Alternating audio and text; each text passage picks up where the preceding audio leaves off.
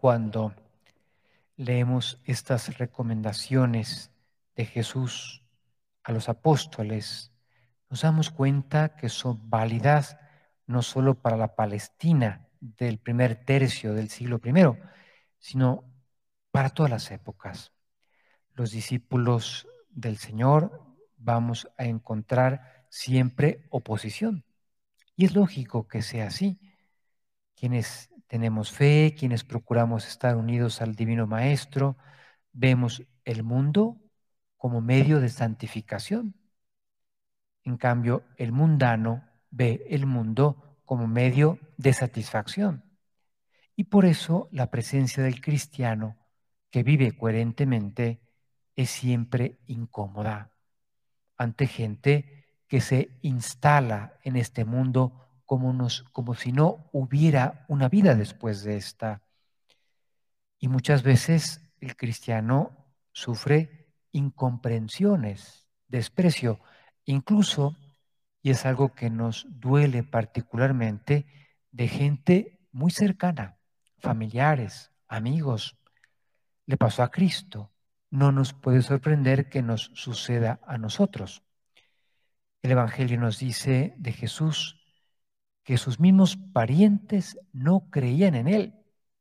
Dios hecho hombre confirma con milagros portentosos su doctrina y sus mismos parientes, algunos, no creen en él. En otro momento nos dirá el Santo Evangelio que vinieron a recoger a Jesús también familiares suyos, porque pensaban que se había vuelto loco. Les sonaba a desvarío la doctrina salvadora que Cristo enseña. No entienden la alegría de tomarse a Cristo en serio. Hay incluso cristianos, ¿eh? y nos da mucha pena que nos dicen, oye, no exageres, eh, hay que tomársela con calma, el mundo está para eso, para disfrutarlo, y no entienden que la alegría más profunda está justamente en tomarse a Cristo muy en serio. Hay una santa chilena que es el orgullo de la nación sudamericana, Santa Teresa de los Andes. Era a principios del siglo pasado, pues una de las chicas más buscadas en Santiago de Chile. Era tenista, montaba a caballo, con mucha personalidad, una chica joven de 19 años, y descubre su vocación de monja carmelita y se trasladará a vivir a un monasterio, un convento que está al pie de los Andes, y ese será su nombre de religión, Teresa de los Andes. Cuando va a explicar su llamado, su vocación, a algunos de sus, bueno, era una familia numerosa, y algunos de sus hermanos, uno de ellos era medio agnóstico, crítico de teatro. Y imagínate explicarle ella, la hija menor de toda esa familia, la princesa en su casa, que va a renunciar a todos esos pretendientes valiosos que tiene en la ciudad de Santiago, porque se va a ir a seguir a Cristo como monja carmelita. Y lo explica ella y le dice a su hermano, mira, pensar que la persona a la que yo pudiera elegir para compartir la vida pudiese quererme un poquito menos al pasar el tiempo, me da pavor, me aterroriza y eso me hace ver que mi camino es amar a Dios, cuyo amor yo ya sé que nunca envejece. Dice San Ambrosio, estamos a finales del siglo IV, ¿eh? Sé de no pocas jóvenes que, deseosas de consagrar a Dios su virginidad, no lo consiguieron por estorbárselo sus madres. A tales madres dirijo ahora mi discurso y pregunto, ¿no son libres vuestras hijas para amar a los hombres y elegir marido entre ellos, amparándolas la ley en su derecho aún contra vuestra voluntad? Y las que pueden libremente desposarse con un hombre, ¿no han de ser libres para desposarse con Dios. A veces cuando en el seno de una familia, decía San José María, ¿eh? que era el fracaso de la vida cristiana en una familia, cuando en lugar de recibir con agradecimiento la vocación al celibato apostólico de alguno de los hijos, hay tristeza, poner obstáculos. Estando en España, contaba mm, de una familia andaluza, sur de España, que la hija, que era pues una chica particularmente guapa en el pueblo, decidió entregarse a Dios. Y los amigos del papá le preguntaban con cierto desconcierto por qué su hija no tenía, al menos que ellos lo conocieran, novio cuando era pues, la chica más guapa de la localidad. Y el papá veía prudente de momento no comunicar la noticia de que la hija había decidido entregarse a Dios, porque podía ser objeto de incomprensiones que le dificultaran su vocación en esos primeros momentos de su entrega. Y una respuesta muy bonita dijo, no, no, sí, se habla con uno que en el lenguaje andaluz de esa zona de España se entiende, pues tiene un trato de, amor de, con alguna persona. Así le preguntaron los amigos del papá, ¿y a qué se dedica? Pues entiende de corazones.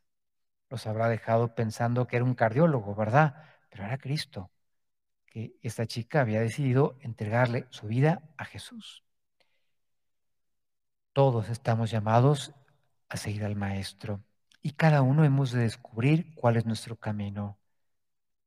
Empezar en ese camino, todos hemos recibido la fe cristiana es ya algo maravilloso. Pero a perseverar, lo dice Cristo, ¿eh? el que persevere hasta el fin, ese se salvará. En México se hizo célebre en el año 68, cuando las Olimpiadas en este país, las primeras Olimpiadas en América Latina, cuando un corredor de Tanzania corrió el maratón.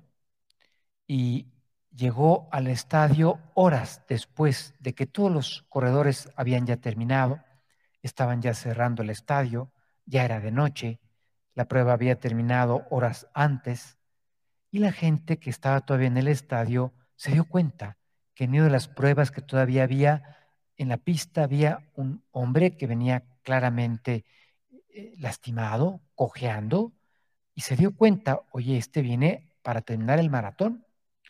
Y la gente le aplaudió con mucha emoción. Y luego lo entrevistaron.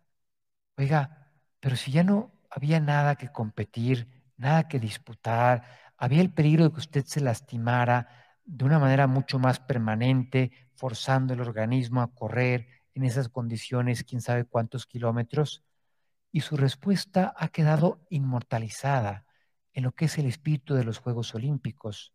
Mi país, Tanzania, a 8.000 kilómetros de distancia de México, no me envió a empezar una carrera, me envió a terminar una carrera. Por eso lo hice. Vamos a pedirle al Señor y vamos a trabajar en nuestra perseverancia en la vocación cristiana cada día.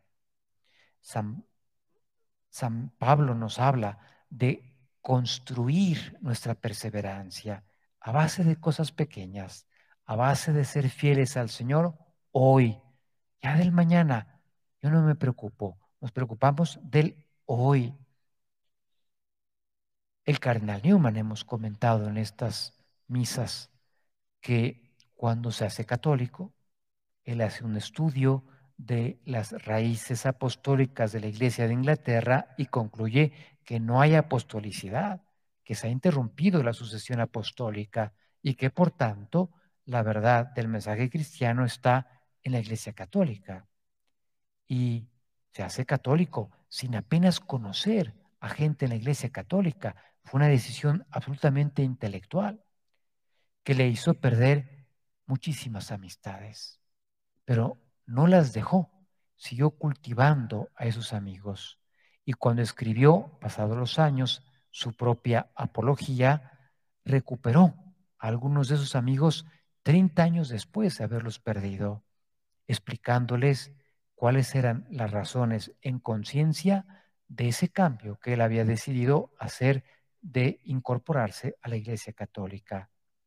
Pues cuando nos toque hablar en público para defender nuestra fe, para defender nuestra vocación en la universidad, en el círculo social, profesional, familiar, quizá ante gente que no nos comprende, acordarnos de la promesa que hoy nos hace Cristo. Cuando los entreguen, no se preocupen por lo que van a decir o por la forma de decirlo, porque en ese momento se les inspirará lo que han de decir. No serán ustedes los que hablen, sino el Espíritu de su Padre que hablará por ustedes.